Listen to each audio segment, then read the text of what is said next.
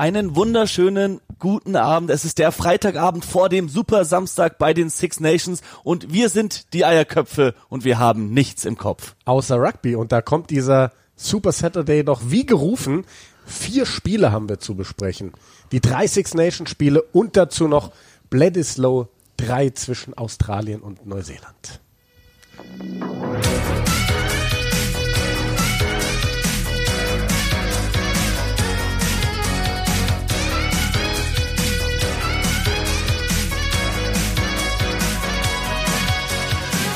Heute fängst du an. Ich muss sagen, dieses Intro klingt auch übers Telefon echt geil. Das wollte ich eigentlich letzte, nicht letzte Woche, am Mittwoch bereits sagen, als wir die letzte Folge aufgezeichnet haben. Bin nicht dazu gekommen, weil du so viel zu erzählen hattest. Aber das Intro, hm, Ja.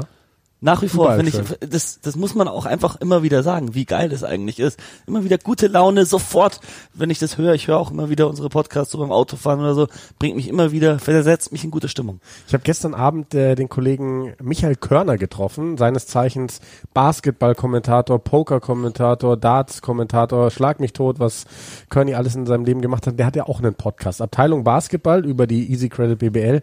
Und da habe ich nochmal gesagt, ich bin ein bisschen neidisch auf die, weil ich liebe unsere Opener-Musik, aber ich hätte gerne den gleichen Closer wie die.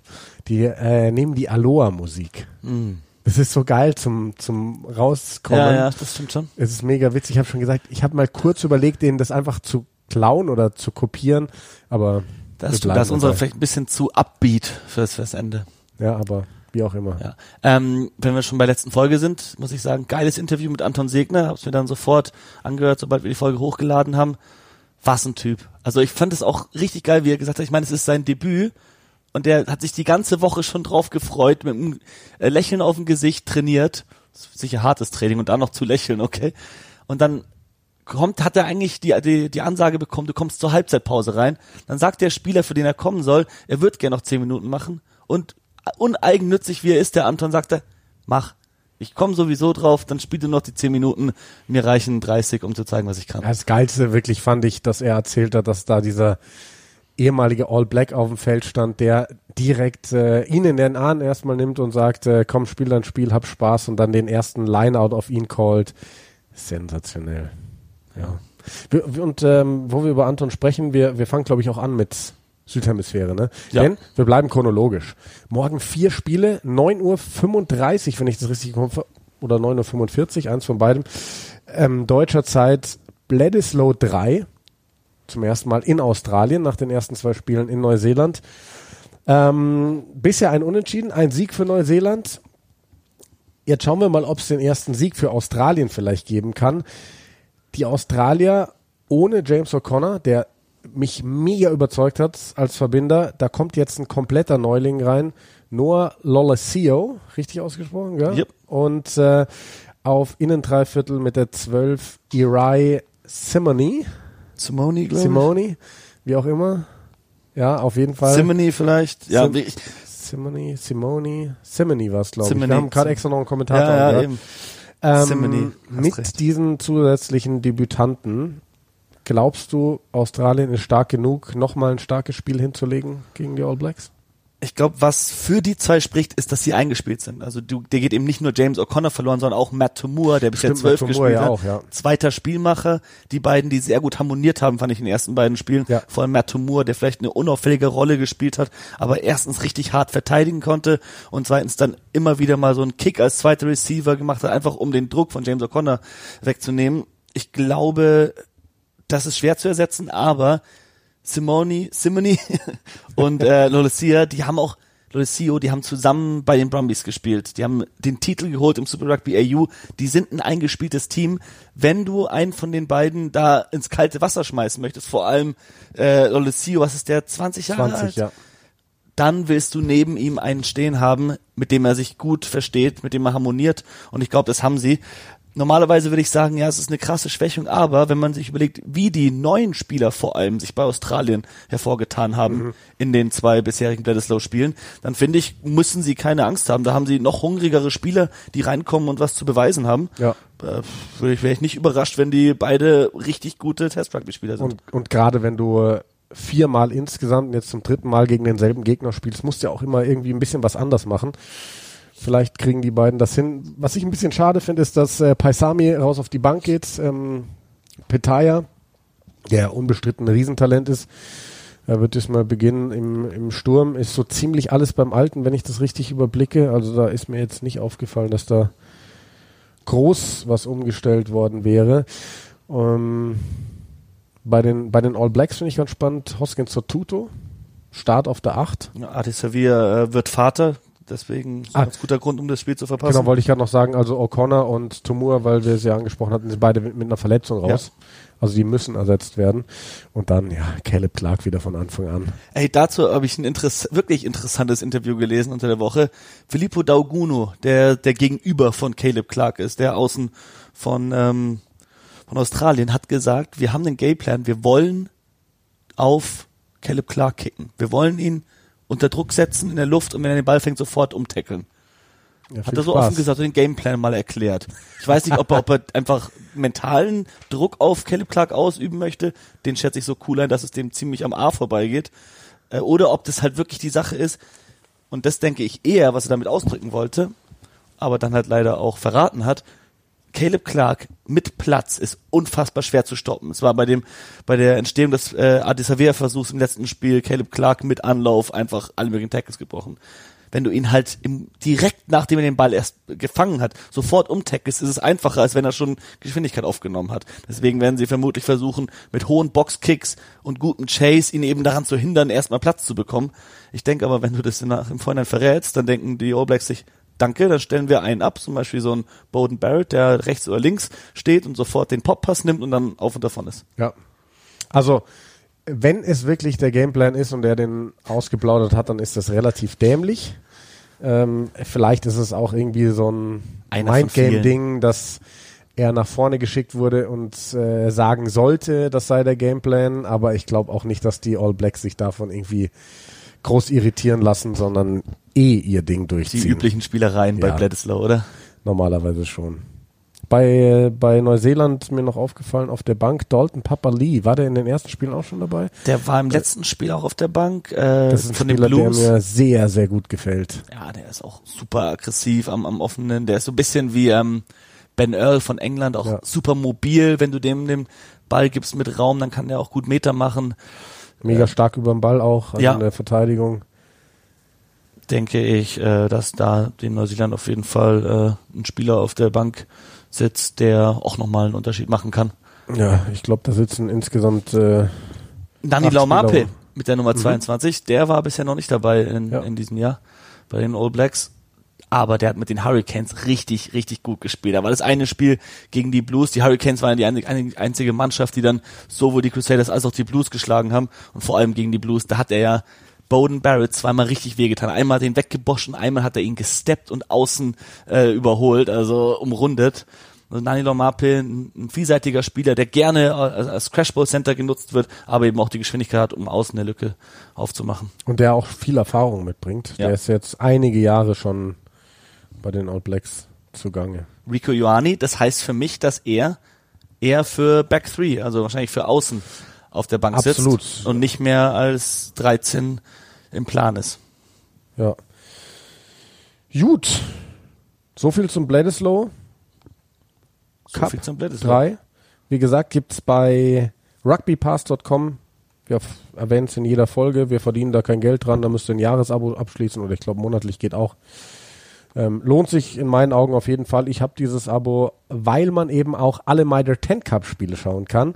Und Anton Segner wird dieses Wochenende sein zweites Spiel machen. Er wird bei den Tasman Marco wieder von der Bank kommen. Vielleicht diesmal ja dann wirklich auch 40 Minuten spielen. Du hast es ja eben gesagt, er sollte letztes Wochenende schon so lang spielen und der war so stark, dass ich mir vorstellen kann, ganz egal wer wie viel Luft hat, diesmal, diesmal soll er 40 machen. Vor allem, Es kann gut sein, dass sie dann halt wieder in der zweiten Hälfte nochmal einen Schwung bekommen, weil neben ihm ist eben auch Isaac Ross, der ähm, All Black, ehemalige All Black, den du vorhin noch angesprochen Ja. hast, der letztes Mal auch äh, mit ihm da kurz davor gesprochen hat. Wenn der neben ihm auch noch kommt und wenn die um die gleiche Zeit rum ins Spiel kommen sollten, ne, und dann kann es mal richtig frischen äh, Wind ins Spiel bringen. Ja, das muss man wirklich Mark Telea auch auf der Bank, Blues außen, Ja, der wirklich der- gut ist. Der hat ja auch im letzten Spiel gespielt. Das ist äh, vor allem auch David Havili, was der da aufgezockt hat, das ist schon geil, mit was für Jungs der da spielt der Anton. Und wir hatten ja diese Woche ähm, kurzen Kontakt mit den Tasman Marco ne, über Social Media. Ja. Und äh, was haben sie geantwortet auf äh, deine Nachricht? He is something, special. Ja. Und ähm, das will was heißen, wenn ein neuseeländischer Profiklub sowas schreibt über das Ja, deutsche Erklärung, wir haben sie in unserer Story erwähnt, Genau. äh, im Rahmen unseres Interviews auch, und daraufhin haben sie eben geschrieben, he's something special. Und Ja. das äh, können wir nur so unterschreiben. Absolut. Bin mal gespannt, wie sich das weiterentwickelt. Huiuiui. So, Simon, wir wechseln nach Europa. Der Super Saturday bei den Six Nations, der letzte Spieltag, der ja nachgeholt wird. Eigentlich sollte der im März steigen. Dann kam Corona dazwischen. Und wir haben äh, Neuigkeiten. Normalerweise hätten wir am Wochenende nicht zusammen im Das Studio ist gesessen. richtig, ja. Und zwar haben wir euch ja schon gesagt, Pro7 Max überträgt das erste Spiel Wales gegen Schottland und das dritte Spiel Frankreich gegen Irland. Das mittlere Spiel England gegen Italien gibt's bei ran.de. Alle Spiele gibt's auch mit Sven Gabay auf The Zone. Und dass Sven Gabay alle Spiele auf The Zone macht, liegt daran, dass du quasi das letzte Spiel an ihn abgegeben hast, weil du jetzt was machst. Ich mache jetzt den Netman für die beiden Studiosendungen, weil Mike äh, nicht verfügbar ist, der normalerweise der äh, Netman war für unsere Rugby-Übertragungen. Der ähm, kann nicht kurzfristig und deshalb haben sie jemanden gesucht. Ich habe sofort alle Hebel in Bewegung gesetzt und dachte, komm, die Chance, nochmal mit Delle und Manu zusammen im Studio zu sitzen, gerne. Und äh, ja, deswegen werde ich dann morgen äh, die ganzen Social Media Kanäle verfolgen. Deswegen der Hashtag RunRugby, nutzt den fleißig, schreibt gern auch mal was Lustiges, damit wir im Studio was zum Lachen haben. Und vor allem auch während dem Spiel immer wieder gerne Fragen stellen, wenn ihr welche habt, die ich dann den beiden Jungs rüberschicke und die sie dann während dem Spiel besprechen können. Ist immer für uns auch eine nette Abwechslung, sowas zu haben. Wird sehr cool, ich freue mich sehr drauf. Me too. Dann reden wir über die Spiele. Reden wir über die Spiele. Wales gegen Schottland wird das erste sein. Da geht's ja sportlich um nichts mehr, aber in Rugby-Spielen geht's halt immer um was. Ähm, die Waliser letztes Wochenende ja relativ deutlich doch gegen Frankreich verloren. Ähm, jetzt gegen die Schotten, die hatten so einen relativ leichten Aufgelapp gegen Georgien. Da hatten sie wirklich mal gar keine Probleme. Jetzt haben wir gerade eben schon mal untereinander gequatscht und leider sind wir gleicher Meinung, Simon. Ich hätte jetzt echt Ja, gern ich, mit dir ich, ich ändere gerade rumdiskutiert. meine Meinung. Also erzähl du mal deine Meinung. Nein, also- Beziehungsweise, okay, lass mich dich mal fragen. Ja, Dieses Spiel, in dem es um nicht wirklich viel geht, sagen wir mal. Wen siehst du vorne? ich sehe die Schotten vorne. Also ich, ich schaue mir die beiden Mannschaften an und habe irgendwie das Gefühl, dass die Schotten gerade besser aufgestellt, was heißt besser aufgestellt, aber dass die Schotten eine Mannschaft dastehen haben, mit der du Wales schlagen kannst. Und was für mich gerade in dieser Situation extrem ist, ist der fehlende Heimvorteil. Das siehst du über alle Sportarten. Es gibt gerade quasi keinen Heimvorteil mehr. Jetzt spielen wir ja eh nicht im Principality Stadium in Cardiff. Das wird noch als Corona-Krankenhaus oder Krankenlager, wie auch immer. Genau, ja, die haben da ein riesen Zelt in aufgebaut. Es wird langsam, aber sicher abgebaut, Ja. Step by Step, aber ist noch nicht äh, bereit zum Spielen. Genau, also sie spielen im Parque Scarlets, aber ohne Zuschauer. Und ähm, Wales nicht zu Hause in Cardiff, ohne Zuschauer. Ich glaube, dass eben dadurch eine Riesenchance für Schottland entsteht, dieses Spiel zu gewinnen. Wenn ich mir anschaue, Johnny Gray wieder dabei, ein Finn Russell wieder dabei, ein Stuart Hawk, ähm, die gerade so erfolgreiche Vereinssaisons hinter sich haben, dann habe ich das Gefühl, die können da gewinnen. Und genau deshalb war ich bis wirklich vor zwei, drei Minuten war ich voll genau der gleichen Meinung. Dachte mir auch, Schotten sind wahrscheinlich mit ihrem bestmöglichen Kader da. Da fehlen ein, zwei Spieler wie so ein Darcy Graham oder so, aber wirklich die Superstars sind wieder da. Die haben Leute wie Stuart Hawk und Johnny Gray, die doppelt äh, Do Doppelsieger sind mit englischer Premiership und mit äh, den Champions Cup. Finn Russell, der seine Saison überhaupt gespielt hat, der absolute Superstar ist und genau in so einem Spiel, in dem so nicht viel geht, befreit aufzocken kann gegen die Waliser, die vielleicht nicht ihre allerbeste Formation haben. Da fehlen immer noch ein paar Leute und die haben halt einfach unter Wayne Pivac jetzt vier Spiele hintereinander verloren, muss man auch sagen. Vor allem die Verteidigung, was haben die, ich glaube, 15 oder 14 oder 15 Versuche zugelassen in fünf Spielen, äh, vier Spielen. Das ist natürlich echt nichts äh, im Vergleich zu Sean Edwards davor. Aber bisher habe ich ja nur pro Ich wollte gerade sagen, ich warte die ganze Zeit auf das Aber. Rugby ist ein Spiel, in dem es auch krass um Emotionalität geht. Und in diesem Spiel, in dem es in Anführungszeichen um nichts geht, für wen geht's um mehr? Sag du es mir. Für mich 100 pro Wales. Die sind gekränkt. Die waren jahrelang eine der besten Mannschaften in Europa. Die haben jetzt eine richtige Saison zum Vergessen. All, von allen Seiten werden sie kritisiert. Alan Wynne Jones wird alleiniger Rekordhalter, was die internationalen Testspiele angeht. Der wird die Mannschaft nochmal richtig krass anfeuern. Dann spielen sie in Lanelli im, im Parque Scarlett. Und da ist jetzt gerade noch eine absolute Wales-Legende verstorben, Alter von 72 Jahren. Äh, J.J. Williams hat äh, vor 48 Jahren in Lanelli die All Blacks 9 zu 3 geschlagen mit der Clubmannschaft, über 30 Länderspiele gemacht, eine wirklich mehrere Lions-Tours mitgemacht, eine wirkliche Legende in Wales aus diesem Ort. Ich glaube, alles in allem werden die emotional so geladen sein, dass die allein körperlich den Schotten überlegen sein werden. Das ist ein Punkt, den ich noch nicht bedacht hatte. Ähm, und da muss ich dir auch recht geben. Also das kann dann schon so sein. Gar keine Frage. Jetzt hast du das Problem, dass du morgen und er nicht mehr sicher bist, auf wen du tippen sollst. Naja, morgen und er muss ich ja auf niemanden tippen, da muss ich dann einfach nur Manu kommentieren. fragen. Genau, Manu fragen. Er ist ja schließlich der Experte. Du bist der Netman, ich bin der Kommentator und er ist der Experte. Und der Experte ist ja derjenige, der wissen muss, was passiert. Pech gehabt. Ja, so schaut's aus. So ist die, so ist die, die Rollenverteilung. So, äh, lass uns mal über ein paar Personalien sprechen. Ähm, Wales, Will Rowlands wird spielen an der Seite von Alan Wynne Jones, was ich sehr spannend finde. Der ist von den Wasps, vom englischen Vizemeister. Den hatten sie ja, glaube ich, eh zu den Six Nations reingeholt jetzt äh, Februar. Genau. Und der hat sich brutal entwickelt mit dieser Wasp-Mannschaft, die sich eh im Sturm vor allem so wahnsinnig entwickelt hat.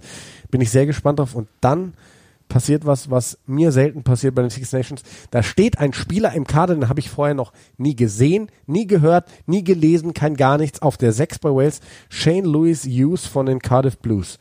Hat Es reimt sich. N ja. Äh, dritte Reihe kann auch Hakler spielen, habe ich mir angelesen. Hat ein Spiel uncapped, also nicht offiziell gegen die Barbarians Ende 2019. Ansonsten ist der Typ komplett an mir vor, vorübergegangen. Das Aber war dieses Spiel Wales ja. gegen, gegen Gatland. genau. Ähm, da haben ja einige junge Spieler eine Chance bekommen, aufzulaufen. Ja, also äh, Wayne Pivak selbst hat gesagt, er erinnert ihn von der von der Workrate her krass an Alan Wynne Jones, also dass der auch wirklich ein, ein, ein fleißiger Hund ist. Das ist ein Ritterschlag, sowas zu sagen. Ist es. Ich hoffe, dass er da ihn nicht zu hoch lobt, aber das ist, ich meine, wir haben Will Connors gesehen letztes Wochenende, was der bei seinem Debüt, und von dem hatten wir davor auch nicht viel gehört, was der gezeigt hat. Und diese jungen dritte Reihe-Stürmer, die gerade überall äh, hochkommen, die sind unfassbar gut. Ich glaube, das ist auch diese, diese die Sportwissenschaft, die einfach vorangetrieben wurde, dass da so athletische Freaks durch die Academies durchkommen. Schau dir mal England an, was da auf der dritten Reihe gerade abgeht. Schau dir Frankreich an, was da durchkommt. Ja. Schau dir wirklich äh, Neuseeland an. Was so ein Anton Siegner ist auch nur einer von vielen, die da wirklich hochkommen und sofort so ein krasses Niveau spielen können. Ja. Ähm, wer, würde mich nicht überraschen, wenn die Waliser da auch den einen oder anderen im Ärmel haben. Sie haben ja Aaron Wainwright in den letzten Jahren ausgegraben, der kam auch so ein bisschen aus dem Nichts. Ja. Jetzt vielleicht der nächste, stimmt schon, ja. Also der hat wirklich äh, alles zu gewinnen in diesem Spiel. Und dann in der, in der Hintermannschaft ähm, Owen Watkin auf der 12. Also da ist ja eh eine Lücke entstanden bei Wales. Hadley Parks hat die, die letzten drei Jahre eigentlich durchgehend auf der 12 gespielt. Das war ja ein gebürtiger Neuseeländer, der dann über die Residency Rule ähm, reingerückt ist und der hat jetzt Wales verlassen. Der spielt jetzt in Japan, lässt da seine Karriere ausklingeln. Genau. Bisschen Money noch. Owen Watkin, was machen wir aus diesem Typ? Der ist 24, echt noch jung, hat schon 22 Länderspiele. Das war so einer, die äh, Warren Gatland da auch vermehrt eingebaut hat, weil sein Ziel war es ja für eine extreme Tiefe zu sorgen in diesem Kader. Mich hat Owen Watkin bisher noch nicht so wirklich überzeugen können. Ansonsten muss ich schon sagen, ist die Hintermannschaft sehr stark. Ja, die ist stark. Tompkins geht auf die Bank, der ähm, eigentlich uns beiden als Spieler sehr gut Ja. gefällt, aber im, im Trikot für Wales bis auf das Auftaktspiel gegen Italien nicht wirklich an die Leistung anknüpfen konnte, die er bei den Saracens äh, immer noch an den Tag gelegt hat oder das auch immer noch tut. Da ist er ohne Zweifel einer der, der besten Spieler der letzten Jahre gewesen. Ansonsten denke ich, dass das, das Owen Watkin ist dann auch eher Typ Spielmacher und damit antworten sie auch auf die schottische Aufstellung ein bisschen. Die spielen mit James Lang als zwölf, der auch äh, so eher, eher Typ Spielmacher ist, nicht so ein Brecher. Das heißt, du brauchst nicht so einen Hadley Parks, der da den, den, den großen Läufer abfängt, sondern du brauchst eigentlich eher einen wendigen, schnellen Spieler, der auch mal was kreieren kann. Sonst äh, es ist das eine super Hintermannschaft. Äh, Halfpenny auf, auf Schluss mit Liam Williams als Wing. Ich finde immer noch Liam Williams beste Position ist hinten als Ja. Schluss, aber Halfpenny ist natürlich super sicher und auch als Kicker, Eben als Kicker. absolut zuverlässig. Von daher Jonathan Davis nach wie vor einer der besten äh, Center überhaupt. Da äh, haben sie echt viel Klasse in der Mannschaft und vor allem, ich denke halt, dass es im Sturm sich auch entscheiden könnte. Da fehlen ihnen in der dritten Reihe Spieler wie Tipperick und Falletau, aber wenn da eben der, der, der Shane Lewis ein gutes Spiel hat, dann zieht es die Mannschaft auch nochmal mit, zu wissen, da ist ein Spieler, mit dem wir nicht so gerechnet haben, der richtig aufzockt und dann äh, die Mannschaft nochmal mit nach vorne tragen kann. Ansonsten viel Erfahrung im Sturm. Äh, doch, Falletau ist dabei, Ich Entschuldigung. wollte grad- mein- sind nicht Tipperick und Falletau dabei? Doch, Tipperick und Falletau spielen auf sieben und auf acht. Ich war gerade ein bisschen überrascht, wollte jetzt nicht ins Wort fallen. Okay, da habe ich ja irgendwas vollkommen durcheinander gebracht. Nee, neben Tipperick und Falletau. Jetzt hat, Entschuldigung, da habe ich das wirklich Alles komplett gut. durcheinander gebracht. Ähm, wo waren wir? äh, ja, nee, also das ist ein Sturm, mit dem du auf jeden Fall, und ich denke auch gegen die Schotten, mit dieser emotionalen äh, Voraussetzung, dass die Waliser auf jeden Fall für mich da ein bisschen, also ich sehe sie vorne. Schauen wir mal, schauen wir mal, schauen wir mal, schauen wir mal. Kommt auch aufs Wetter drauf an. Ich sag mal, wenn es regnet, dann kann Finn Russell auch nicht viel machen. Also ich sag mal so, so sehr 50-50 habe ich ein Duell zwischen Wales und Schottland in Wales ähm, lang nicht mehr gesehen. Also ich glaube, dass Schottland wirklich reale Siegchancen hat. Was du sagst, wenn die wirklich so emotional aufgeladen sind, dann kann es auch ganz klar pro Wales laufen. Aber ich hoffe wirklich auf ein. Es wäre einfach schön, wenn es ein richtiger Knaller wird. Zum, zum Auftakt in den Tag, in diesen Six Nations Tag, wo du dann richtig Bock kriegst auf mehr. Ja, das brauchen wir, glaube ich, auch, dass dann eben dieser lange Tag mit so einem geilen Spiel anfängt und das nochmal die Leute da ranzieht. Schade, dass das mittlere Spiel eben nicht im Free TV läuft, sondern nur auf RAN.de, aber kann da trotzdem auch jeder anschauen oder dann eben rüber zu der Zone, wenn sie es in HD sehen wollen. Da sind wir ihnen auch nicht böse. Nein, auf gar keinen Fall. Hauptsache, es wird Rugby geschaut. Eben. Das mittlere Spiel, du hast es gesagt, England gegen Italien. RAN.de und The Zone sind da eure Adressen. Ja, Simon, alles andere als ein sehr, sehr, sehr hoher Sieg von England. Würde mich überraschen. Mich auch.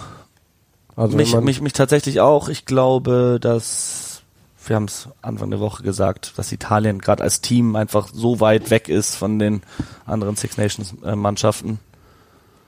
Aber ja, ich meine, im Endeffekt wird's an England liegen. Und die hatten schon Probleme in Rom in der Vergangenheit. Vor allem mit, mit Conor O'Shea. Ich finde nach wie vor, dass Conor O'Shea hätte bleiben sollen, dass die Italiener da einen echt guten Mann weggegeben haben. Der konnte aber ist. Conor O'Shea nicht auf eigenen Wunsch gegangen? Meine ich irgendwie so im Kopf ja, zu das, haben. das war, das war, also ihr, ihm hat's halt auch, ich weiß nicht mehr, bekommt es ihm 100% zusammen, aber hätte er alle Voraussetzungen, die er so äh, an den Verband weitergegeben hat, erfüllt bekommen, dann hätte er, wäre er nicht gegangen. Sonst fängst du nicht an, Headcoach von der Nationalmannschaft zu werden, Ja. um dann zwei Jahre später zu gehen. Nee, da, da wurden seine Erwartungen nicht, äh, nicht erfüllt. Und der ist jetzt bei England und, und, und und Franco Smith, der tut sein Bestes, bin ich mir sicher. Aber die italienische Mannschaft befindet sich gerade in einem ziemlich tiefen Loch und wie lange haben sie jetzt nicht gewonnen bei den Six Nations? 2015 der letzte Sieg. Ja, ich meine. Ja, ist echt bitter, aber dann schauen wir doch mal auf die Aufstellung. Da ist eigentlich nur ein neuer Mann in der Startformation, Matteo Minozzi. Der wird ihnen gut tun, aber Hayward fliegt komplett raus aus dem Den Kader. fand Das ich auch überrascht mich. grottenschlecht, tut mir leid, aber den fand ich richtig, der war im, im, bei den ersten Spielen bei den Six Nations noch einer, der ihn was gebracht hat mit seiner Erfahrung und so. Der hat nur schlechte Entscheidungen getroffen. Da, wo du das gerade sagst, noch mal ganz kurz zurück zum ersten Spiel Wales-Schottland. Habe ich gerade eben noch gelesen, ähm, weil George North ja ganz raus ist bei Wales. Ähm, Wayne Pivers sagt, war ein easy Call, den rauszunehmen. Der war so schlecht gegen Frankreich. Der, der weiß auch selber, der war auch selber total unzufrieden. Ähm, und deswegen haben wir ihn jetzt rausgenommen. Der hätte sein hundertstes Testspiel gemacht. Der hat 96 aktuell für Wales und drei für die Macht Lions. er auch noch so. Das wird er auch noch machen. Also Wayne Pivek hat auch gleich gesagt, ist der Weg für ihn zu? Nein, natürlich nicht. Der kann sich im Training jederzeit wieder zeigen und George North. Dem fehlt auch die Spielpraxis. Ja. Also der hat mit den Ospreys Ja, auch, eine rote Karte Sperre, letztens genau, bekommen ja. und einfach, ja, du, du merkst es ja bei Spielern, Und deswegen finde ich, das finde ich eigentlich ziemlich gut bei, bei Wayne Pivak, dass er dann auch einen Will Rollins reinnimmt, weil er eben gerade eine super Rückrunde mit den Wasps gespielt hat und voll sich in der besten Verfassung seines Lebens befindet. Und George North, der gerade eben nicht so auf der Höhe ist, sagt er, ja, nee, dann willst du dein hundertstes Länderspiel Ja. machen in einem Spiel, wo du nicht bei 100 Prozent bist? Nein, willst du auch nicht. Und deshalb äh, kann ich das absolut nachvollziehen. Bei Italien sonst äh, Palazzani zurück auf der Bank, äh, erfahrener halb für, für Braley, den ich eigentlich gut fand, als er kam. Ich fand den, ähm, ist er, wie, heißt er äh, Violi oder Vioili? Violi. Violi, Der weil, wird oft falsch geschrieben. ja, ja, eben. Gerade, also, ich, also Blended Rugby hat Ja. immer so äh, da habe ich auch gesehen. Rechtschreibfehler Ich habe drin. immer Violi genannt und dann habe ich irgendwann gesehen, der wird Vioili geschrieben Nein, nein, irgendwo. der, der heißt Violi. Gut. Ja, was ich so ein bisschen schade finde bei den Italienern, dass sie, sie haben ja jetzt wirklich drei 20-Jährige reingeholt. Für mich müsstest du so einen Federico Mori jetzt einfach mal starten lassen. Ganz egal, wie alt der am Ende aussieht gegen Italien. Ist mir völlig wurscht. Lass Gegen doch so- England. äh, gegen England, ja. Ähm, dass, dass der Lucchesi von der Bank kommt, ist klar. Der BG ist Kapitän auf der Hakler-Position, alles gut. Aber lass doch den Mori auf der 13 beginnen. Ähm, naja. Also Also, was, was soll ich nochmal sagen? Du hast mir einen, äh, was gesagt, äh, was ich sagen muss, wenn äh, David Sisi kommt, ins Spiel kommt. Dave Sisi ist in Rinteln geboren. genau. Und in im Rinteln- British Military Hospital. Genau, in Rinteln wird der gute Uerdinger Wacholderschnaps hergestellt. Gut. Muss ich gleich aufschreiben. So läuft es unter Kommentatoren, da werden ab und zu mal. Sachen durchgegeben, die dann im Kommentar untergebracht werden. Hast du das, hast du das letztens untergebracht? Oder Ich- wusstest du es dann Nee, noch nicht? ich habe ähm, nach dem Six Nation Spiel letzten Samstag bin ich doch zu James Denner gefahren und habe mit ihm das Premiership Finale angeschaut, was du kommentiert hast. Und er hat dann irgendwann den Uerdinger auf den Tisch gestellt und dann las ich äh, hergestellt in Rinteln und ich so, da hatte ich doch heute irgendwie was. Dave Sisi, auch Rinteln. Übrigens, jetzt denken vielleicht viele, die bei Netflix ähm, How to Sell Trucks Online Fast angeschaut haben, dass das die Stadt ist, wo das spielt. Nee, ist nicht so. Die heißt, glaube ich, Rinseln und ist fiktiv. Aber das nur Im Gegensatz zu Wacholderschnaps und David Sisi. Dinge, die man nicht wissen muss. Ähm, England. Heu. Was mich freut, ist, dass Johnny Hill starten darf neben Maro Itoje. Für mich vielleicht gerade im Moment nach der Form die beste zweite Reihe der Welt. Brutal. Ähm, was ich schade finde, ist, dass Jack Willis den Weg nicht in den Kader gefunden hat. Simon, wir müssen äh, erstmal kurz unseren Kopf vor Scham vergraben. Wir haben am Mittwoch über die dritte Reihe bei England gesprochen und wir haben den Mann auf der Acht komplett Ja, wir haben vergessen. über Flanker gesprochen. ja, Ich aber habe wir bewusst haben über Flanker gesprochen. na gut, dann hast du über Flanker gesprochen. Ich habe gesagt, naja, vielleicht bringt dann Jack Willis und stellt einen Tom Curry auf die Acht, aber wir Kann auch hatten, sein. ja, hätte auch sein können, aber wir hatten, oder ich hatte zumindest Bindi Wunipola gar nicht auf dem Schirm. Der beginnt auf jeden Fall auf der Acht. Tom Curry und Sam Underhill auf der Sechs. Ähm, und was mich freut, ist, dass Dan Robson auf der Bank sitzt und ich hoffe, er nutzt ihn auch. Ja, Willi Heinz hat sich verletzt im Training, äh, genauso wie George Ford und Elliot Daly, die fehlen. Aber wenn ich die den England-Kader sehe, oder auch diese Mannschaft und, und alles, muss einfach den Hut ziehen vor Eddie Jones und dieser Entwicklungsarbeit, seit er 2015 übernommen hat. Was für eine brutale Tiefe hat bitte England. Du könntest dann nochmal 30 Spieler sagen, die in diesem Kader es schaffen könnten. Ne? Ja.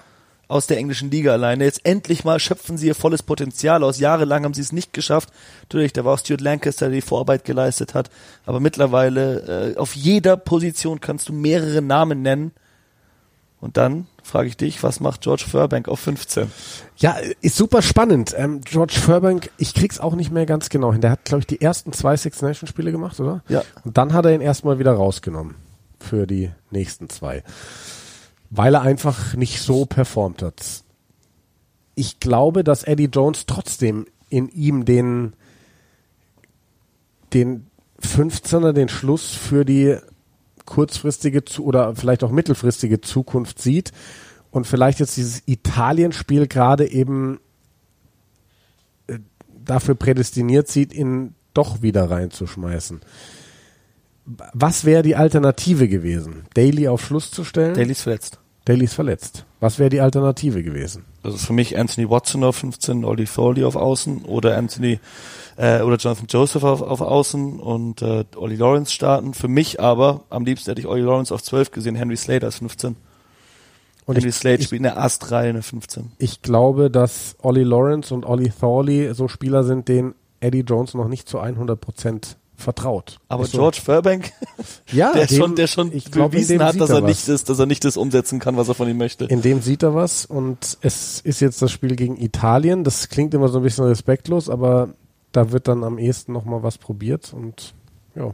Also George Fairbank äh, ist ein wirklich guter Spieler, vor allem für die Northampton Saints, hat jetzt aber keine gute Rückrunde gespielt, wirklich nicht. Der, äh, der war letzte Saison, kam der Neue da rein in die Premiership, hat wirklich aufgezockt, hat dann eine brutale Hinrunde gespielt, 2019, einer der besten Spieler in der Premiership und, und auch in Europa. Hat sich auf jeden Fall diesen Platz verdient auf 15 äh, für die Six Nations. Und dann hat er da ein paar, also dieses unglückliche Debüt gegen Frankreich gehabt, wo er einen Ball hat fallen lassen, den er zum Versuch hätte verwerten müssen und am hohen Ball nicht gut aussah. Äh, was war das nächste Spiel? War das vielleicht das Schottland-Spiel? Ich glaube schon. Und dann, ähm, oder war Wales zuerst? zuerst Ich weiß es nicht mehr kommt tatsächlich. auch nicht mehr 100% zusammen. Auf jeden Fall hat er da äh, auch wieder Sch äh, Schwächen gezeigt, Schwachstellen offenbart und ähm, ja, wie du sagst, gegen Italien kann man es probieren. Vielleicht kann er da mal Selbstvertrauen aufbauen, das er auf jeden Fall braucht. Und Eddie Jones hat sich schon mal auf ihn äh, verlassen und, und tut es jetzt wieder. Man, man, kann, man kann immer nur schauen, was passiert. Sonst, ich glaube, wenn Daly fit wäre, würde er Daly auf 15 spielen. Aber ja, für mich wäre es, für mich wäre oh, ganz ehrlich die entweder Henry Slade oder Anthony Watson auf Schluss und entsprechend, wie ich es vorhin gesagt habe, wenn Jack Noel fit wäre, wäre es auch nochmal eine andere Sache, dass vielleicht Noel auf Außen und, und, und Watson auf Schluss. Ja, da gibt's schon noch einiges, aber Jack, das ist Jack genau Noel, Jack Noel hat sich jetzt operieren lassen, glaube ich. ja, ne? ja, da An war was. Zehen. Genau. Hat er irgendwie länger ist doch vor sich genau das, was ich gerade gesagt habe mit der Tiefe. Also egal, auf, über welche Position du gerade sprichst, es gibt so viele Optionen. Und das ist äh, für mich sind die Engländer auf einem sehr guten Weg. Äh, und Frankreich natürlich auch, über die werden wir gleich noch sprechen. Aber die Engländer, die sind in den nächsten Jahren nicht von der absoluten Weltspitze wegzudenken. Nein, auf gar keinen Fall. Und die werden das Spiel auf jeden Fall deutlich gewinnen. Und damit gehen wir jetzt zum Decider.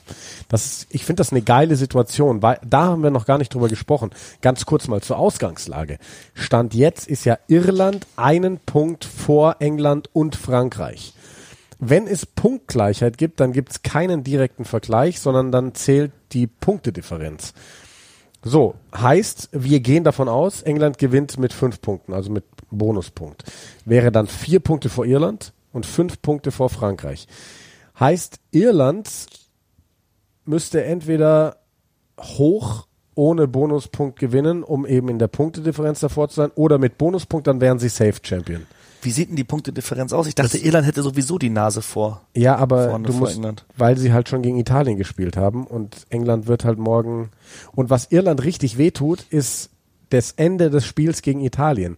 Da haben sie ja extra die Erhöhung nach dem Versuch schnell gekickt, weil sie nochmal den Ball ins Spiel haben wollten, weil sie noch einen Versuch legen wollten. Dann haben sie aber einen kassiert und das killt die ja halt am Ende im Endeffekt, wenn man es hochrechnet, 14 Punkte Differenz.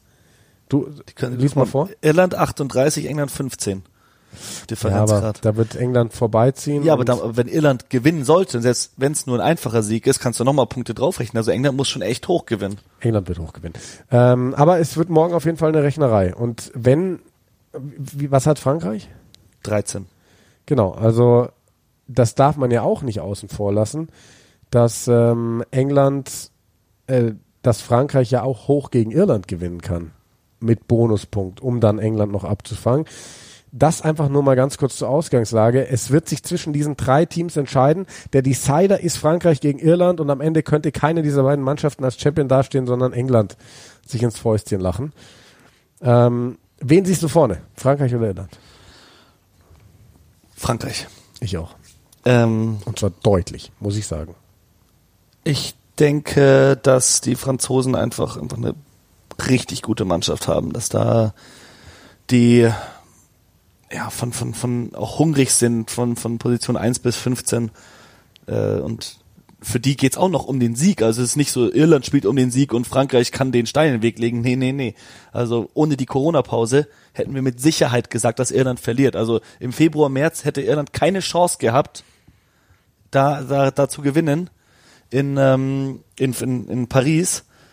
Jetzt ist es ein bisschen anders. Ich fand Irland hat gute, richtig gute Ansätze gezeigt gegen Italien. Es war nur in Italien, aber vor allem in der Verteidigung. Das war ja ein Bollwerk. Und für mich war es auch heftig, wie viel sie an den Kontaktpunkten rangegangen sind und eben versucht haben, Bälle zu klauen oder es auch wirklich geschafft haben. Da werden die Franzosen aufpassen müssen. Beide Mannschaften brutal in der Verteidigung. Andy Farrell ist zwar jetzt Head Coach, aber der hat sicher immer noch das Sagen, was die Verteidigung angeht. Andy Farrell gegen Sean Edwards, also zwei Verteidigungen eingestellt von Sean Edwards und Andy Farrell. Härter geht's eigentlich nicht. Mhm. Beide Mannschaften werden Schwierigkeiten im Angriff haben. Vor allem denke ich, dass die Iren da Probleme haben, weil Johnny Sexton jetzt nicht so der ist, der hunderte von Chancen kreiert aus dem Nix. Die werden eher versuchen, durch Penalties Punkte zu nehmen, vielleicht einen Stürmerversuch legen äh, und das Ding irgendwie gewinnen, hoffen, dass England nicht so viele Punkte macht. Die Franzosen, die können halt aufzocken. Und auch wenn da so eine harte äh, Blitzverteidigung von, von Irland kommt, so ein Dupont, der vielleicht mal selbst ein paar Meter geht, einen Kick durchsteckt, äh, Intermark, der die Jungs um sich herum freispielt. Ich finde, dass Arthur Vincent reinkommt, äh, die Umstellung finde ich super auch wieder äh, gemanagt. Ähm, Teddy Thomas verletzt sich als Außen, geil Ficou schiebt auf Wing, der kann eh alles spielen da hinten. Ne? Und Arthur Vassor, der einfach auch ein richtig solider Verteidiger ist, absolut zuverlässiger Spieler, der geht auf 12. Also für mich sind die Franzosen eine richtig gute Mannschaft. Und ähm, Irland auch, aber Irland, ich weiß nicht, irgendwas fehlt mir. Kannst du mir sagen, was mir bei Irland fehlt? Nicht so wirklich, aber mir geht's genauso. Irgendwas, also du weißt ja, ich bin großer Irland-Sympathisant. Irgendwas passt mir da gerade nicht. Ich kann aber auch nicht richtig definieren, was es ist. Ähm, um, um da ganz kurz anzuknüpfen an das, was du gesagt hast. Ich sehe Frank bei Frankreich die Möglichkeit, hoch zu gewinnen. Bei Irland sehe ich nicht die Möglichkeit, hoch zu gewinnen. Ich sehe die Möglichkeit, dass Irland gewinnt, ja. Aber ich sehe nicht die Möglichkeit, dass Irland hoch gewinnt. Ich glaube im Leben nicht dran, dass Irland morgen einen Bonuspunkt-Sieg holen kann. Ich glaube nicht, dass die gegen diese französische Mannschaft vier Versuche legen können. Ähm, bei Irland, was ich spannend finde, ist dieses Experiment mit Stockdale auf der 15. Aber der ist noch nicht so weit, diese Position auf dem Level wirklich gut zu spielen. Ich glaube, da werden sie sehr verwundbar sein. Und dann ist natürlich auch mal die Frage, Hugo Keenan, Traumdebüt gegen Italien, zwei Versuche, ein weiterer zurückgepfiffen ja, jetzt zeig dich mal auf dem ganz hohen Level. Wie sieht der aus gegen die Franzosen? Wie sieht der aus gegen einen Gael Ficou? Wie sieht der aus gegen einen ähm, äh, Rates und so weiter und so fort? Und ich glaube auch, also ich sehe mehr Durchschlagskraft im französischen Sturm als im irischen. Ah, ich schaue mir gerade das Head-to-Head -Head an. Im Sturm tue ich mich echt schwer. Ich finde beide Mannschaften richtig gut. Ähm, du hast halt bei, bei, bei Frankreich so ein paar Zeitbomben wie Awas äh, in der ersten Reihe, ja, die ich auch spielerisch ehrlich gesagt nicht auf dem, nicht, nicht ganz äh, auf dem Niveau sehe der Iren. Ich finde Kian Healy, Rob Herring, Andrew Porter. Kian Healy 100 zu Spiel. 100 zu Spiel. Die drei finde ich so gut. Die waren noch gegen Italien. Also vor allem Rob Herring und Andrew Porter, was die von der ersten Hälfte gespielt haben. Die haben zusammen, glaube ich, fünf Turnovers geholt.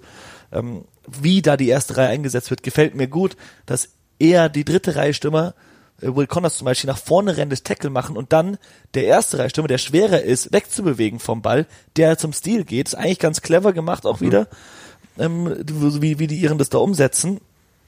Aber ansonsten, dann schaue ich mir ein Head-to-Head -Head an und ein Spieler, den ich eigentlich sehr gern mag, der in den letzten Jahren meiner Meinung nach abgebaut hat, ist Robbie Henshaw der jetzt wieder mhm. Gay Ringos ersetzt, der sich ja verletzt hat ja, im Spiel das, gegen Italien. Das ist auch bitter für Irland. Und der muss jetzt halt gegen Virmi Wakatawa ran, einen der am schwersten zu verteidigenden Spieler überhaupt da sehe ich vielleicht auch eine Chance für die Franzosen. Mit Virimi Wakatawa, da kannst du eigentlich aussuchen, ob du äh, ihn direkt auf, auf, auf Bruch schickst gegen Henshaw oder ob du ihn mit einer Schere auf Sechsten laufen lässt. Hauptsache nicht äh, gegen. so, ganz kurzer Tipp, wie oft werden wir Johnny Sexton morgen am Boden erleben? Oh ja. Bundiaki ist, glaube ich, äh, ein Spieler, der wichtig werden könnte für Irland morgen. Absolut. Vor allem in der Verteidigung gegen Wakatawa. Absolut äh, wie oft wir Sexton am Boden sehen werden. Oh, oh, oh, oh, oh. Also war das nicht sogar vor zwei Jahren das Spiel in Paris, wo er so ewig das am Boden lag die ganze Zeit und dann äh, aber auch mit dem Dropkick am Ende des Spiels genau, gewonnen hat. von der Mittellinie quasi. Ja. Das wird ne, auch ein emotionsgeladenes Spiel, da freue ich mich richtig drauf. Ich glaube auch, dass da Wayne Barnes der richtige Mann dafür ist, weil da brauchst du den Schiedsrichter, der eine klare Linie fährt, weil beide Mannschaften alles Mögliche versuchen werden, um irgendwie sich einen Vorteil zu verschaffen. Ja. Ja, ja am Ende bleibt uns nichts anderes, als uns überraschen zu lassen, was Ja. passieren wird. Es wird auf jeden Fall ein Super Saturday mit dem Decider. Ähm, ganz kurz nochmal, morgen früh, 9.35 Uhr, 9.45 Uhr, ich habe es echt nicht mehr im Kopf, der Bledisloe 3 gibt's bei rugbypass.com und dann alle drei Six Nations Spiele, also alle drei gibt's auf The Zone mit dem Kommentar von Sven Gabay. Alle drei gibt's auf ran.de und das erste und das dritte auf Pro7 Max im Free TV, das mittlere eben nur bei ran.de da auf der Pro7 Seite. Ähm, wir freuen uns drauf. 45 ist Kickoff bei Genau. Neuseeland. Just saying. Also äh, Bledsoe 9:45. 9:45. Also endlich mal christliche Zeiten hier. Da kann man auch ganz normal aufstehen und zum Frühstück dann Rugby gucken. Werden wir auf jeden Fall tun. Ihr hoffentlich auch. Und nächste Woche besprechen wir das ganze Wochenende danach. Macht's gut. Bis dahin. Bis morgen.